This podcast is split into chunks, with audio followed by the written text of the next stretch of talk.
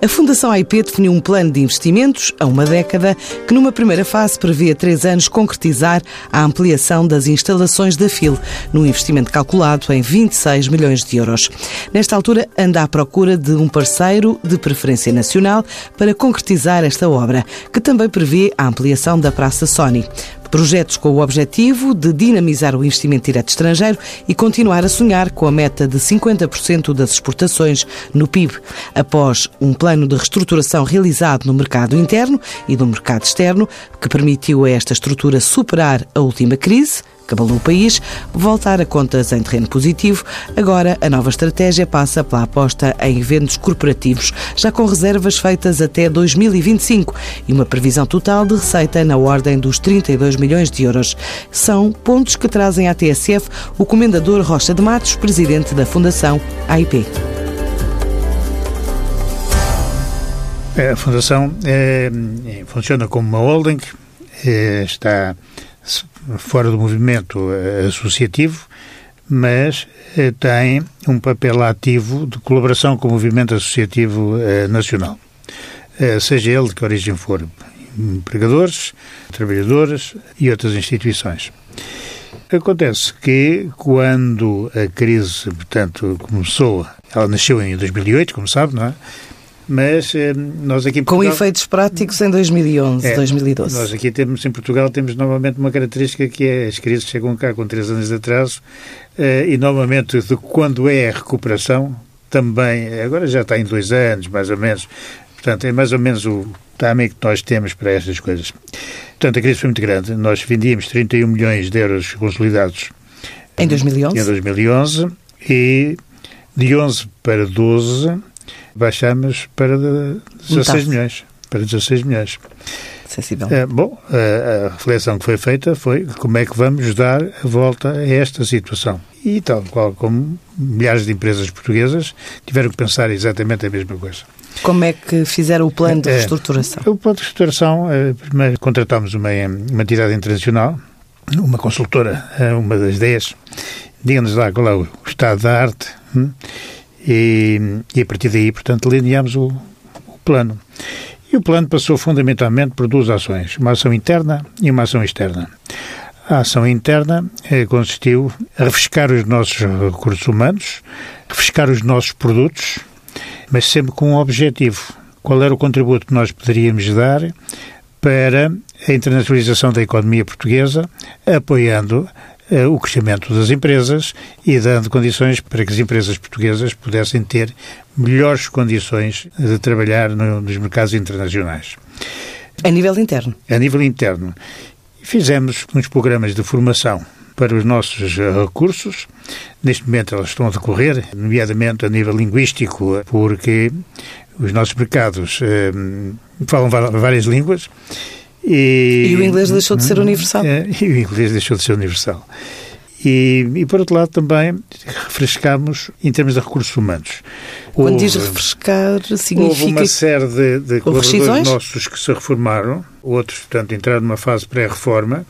E nós temos, neste momento, um total de perto de 200 colaboradores do conjunto das várias participadas.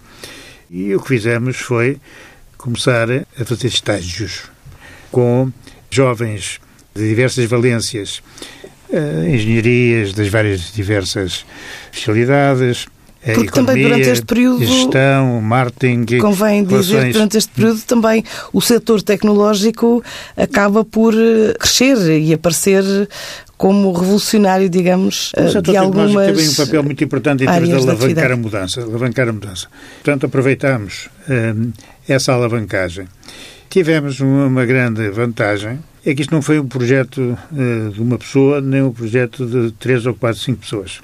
Foi um projeto de uma equipa constituída por todos. Envolveu todas as, as pessoas que trabalhavam na organização e com grande dedicação. E a nível externo, o que é que foi feito? A, a nível externo, eh, tivemos que dividir o um mercado eh, em duas áreas distintas uma área que nós denominamos pela área de feiras e eh, missões empresariais, para apoiar eh, as nossas empresas, mas sempre em ligação estreita com o movimento associativo. Esse, portanto, eh, foi um ponto. avaliámos os produtos que tínhamos, nomeadamente a nível dos vários eventos que realizávamos para apoiar as empresas.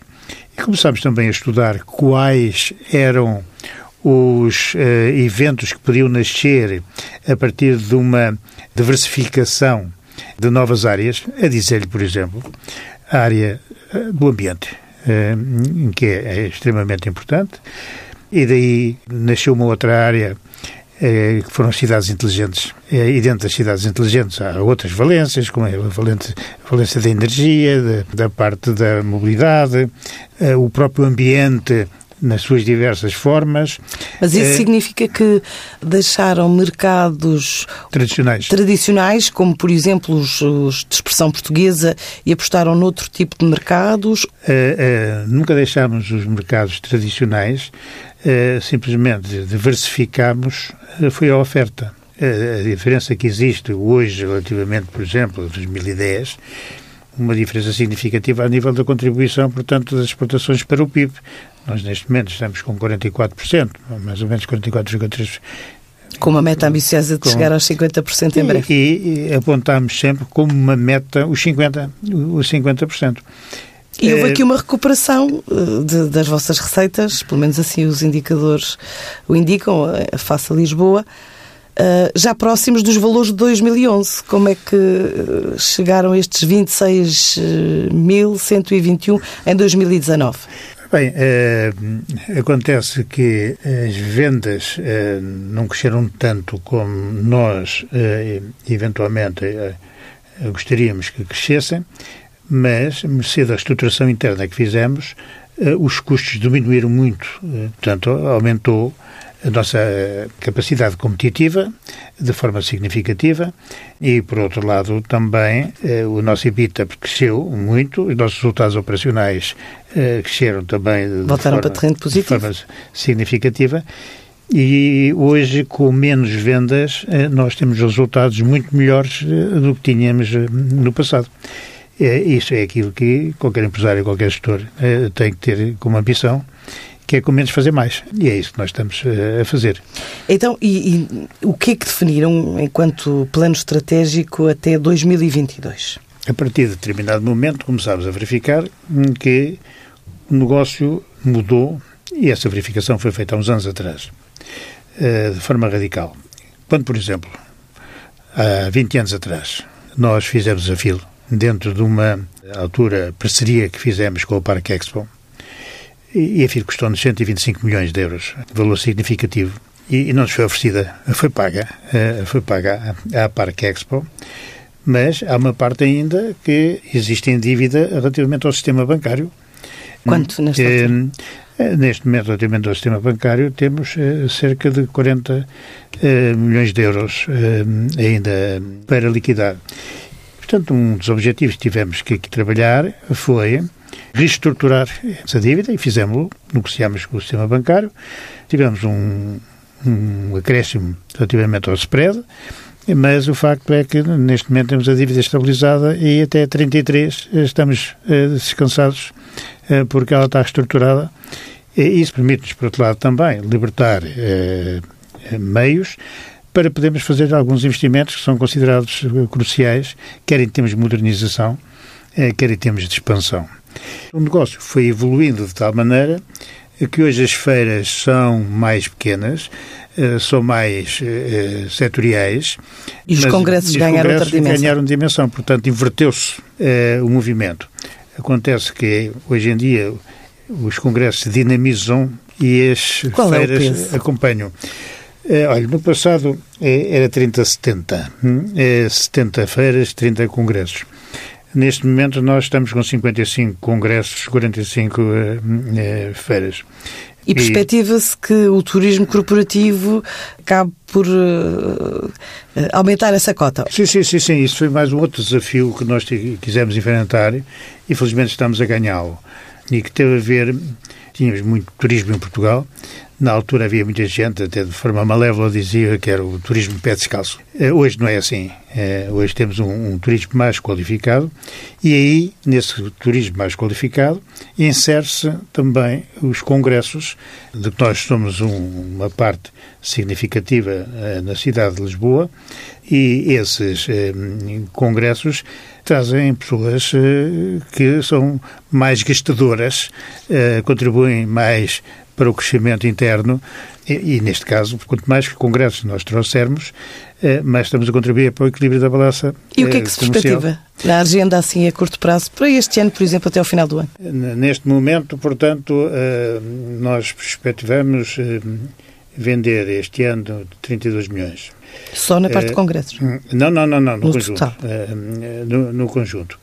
E, e, e estamos, temos, estamos a negociar congressos neste momento, para lhe dar uma ideia, eh, nós temos reservas já para 25. Até 2025?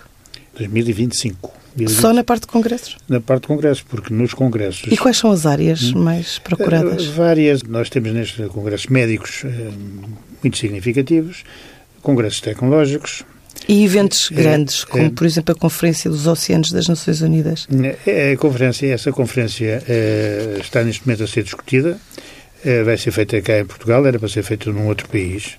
E, portanto, o que está neste momento em discussão é uma questão de custos, porque hum, nós não podemos ter tudo. Uh, eventualmente podemos fazê-lo ou podemos não fazer, mas seria muito importante, seria muito importante se pudéssemos fazer. Mas temos outro, outro tipo de congressos, por exemplo, o congresso uh, dos diabéticos, que, é, que, ocupa todos os nossos pavilhões.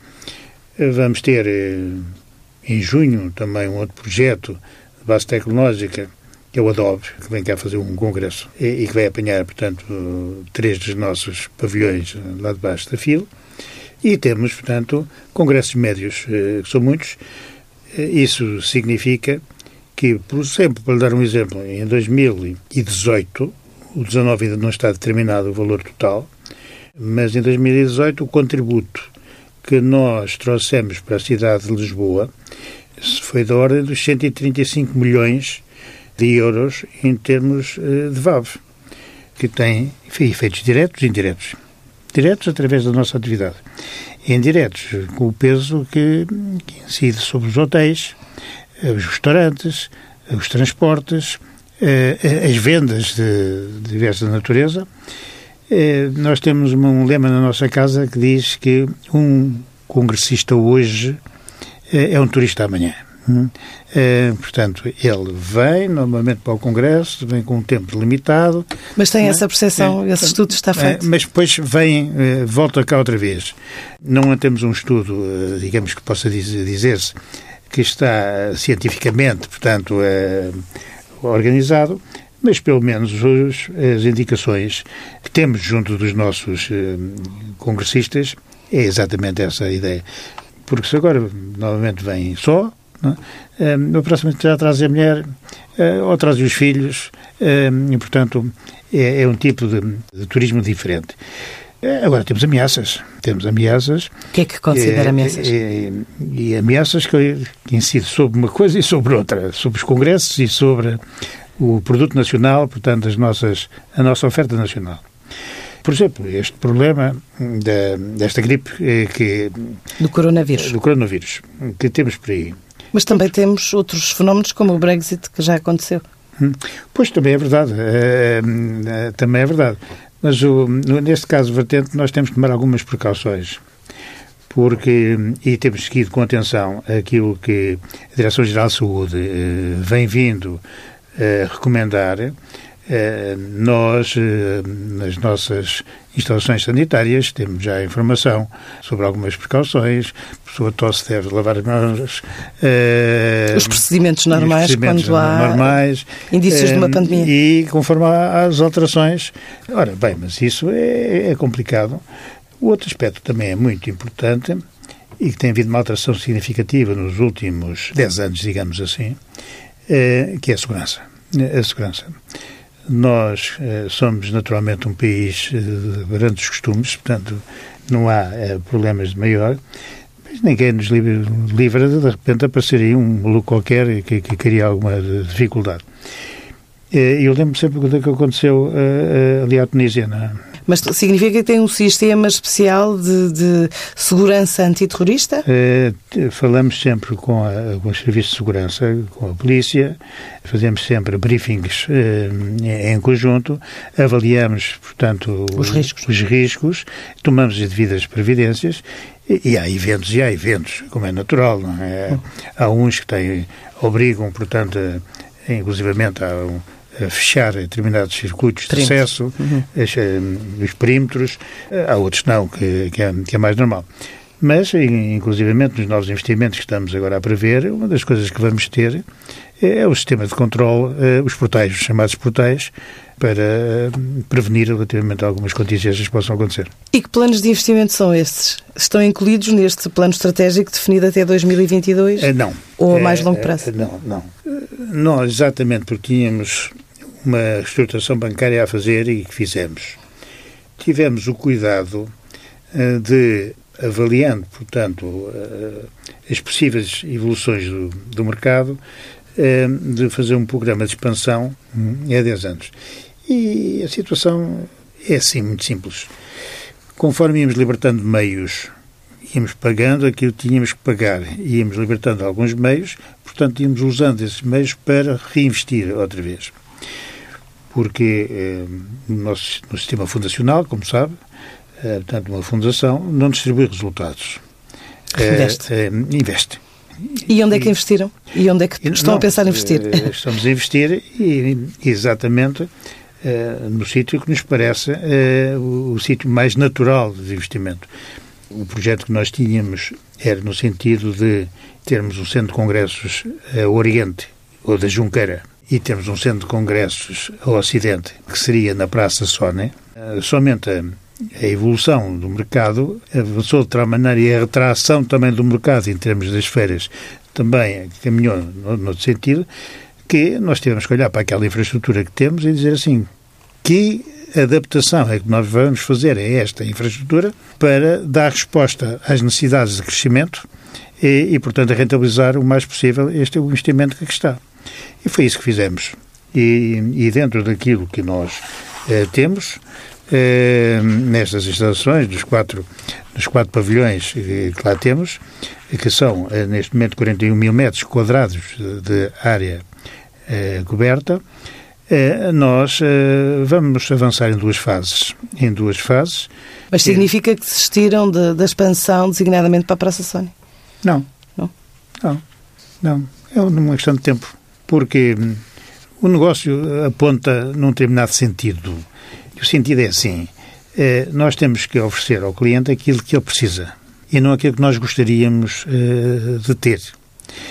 E uma carência que existe grande relativamente aos congressos em Portugal é, é toda uma série de salas de menor dimensão para que haja umas reuniões de trabalho entre o grande plenário, que é a abertura, o grande plenário, que é o encerramento, e temos, ter uma zona de breakout rooms para lhe dar uma ideia daquilo que nós consideramos que é necessário, será uma área de 40 metros de largura por 400 de, de comprido, o que dá, portanto, a 6 mil metros quadrados, que permitem fazer um layout de oferta em que, simultaneamente, nós podemos fazer três a quatro congressos ao mesmo tempo, eh, com acreditações completamente separadas, nunca se cruzam uns com os outros, dando uma independência total a cada uma dessas realizações.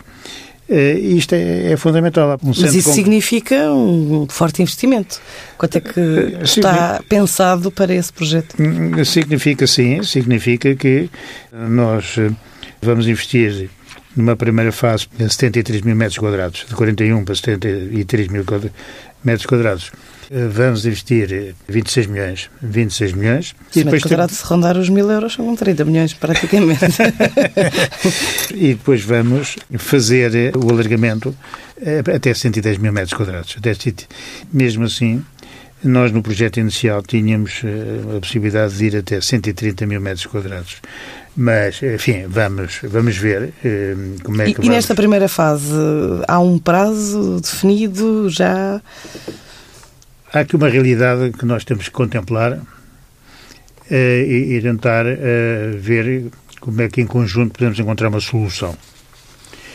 Isso tem a ver eh, fundamentalmente com determinados prazos que são necessários cumprir. Como disse, o nosso projeto é para ser feito em 10 anos. Mas há uma parte que eventualmente terá que ser concentrada em 3 anos. Isso existe, portanto, um maior esforço a nível de investimento. E tem que se fazer uma negociação, tem que se fazer parcerias, e é isso que estamos a tentar encontrar o caminho. Não há parceiros é, potenciais? Há, há muitos parceiros, há muitos parceiros, mas na nossa opinião é que nós devemos ficar num parceiro nacional e esperamos que possamos encontrar, encontrar eh, ter o engenho e a arte de encontrar a solução eh, que seja compatível com as necessidades do país, da cidade de Lisboa e as nossas, e também do nosso parceiro. Penso que já ultrapassamos o tempo limite para esta entrevista, mas uh, queria apenas uma leitura sua para terminarmos a nossa conversa uh, sobre o momento atual macroeconómico de Portugal. Já falou também aqui de alguns fenómenos que podem afetar, digamos, o caminho das exportações portuguesas. Considera que há, de facto, nesta altura, mais nuvens ou menos nuvens, ou o sol vai continuar a brilhar até final do ano para, para os negócios das empresas nacionais? Eu, conselhos, eu tenho muita dificuldade em dá-los porque cada setor é, é uma realidade e dentro de cada setor, cada empresa é outra realidade.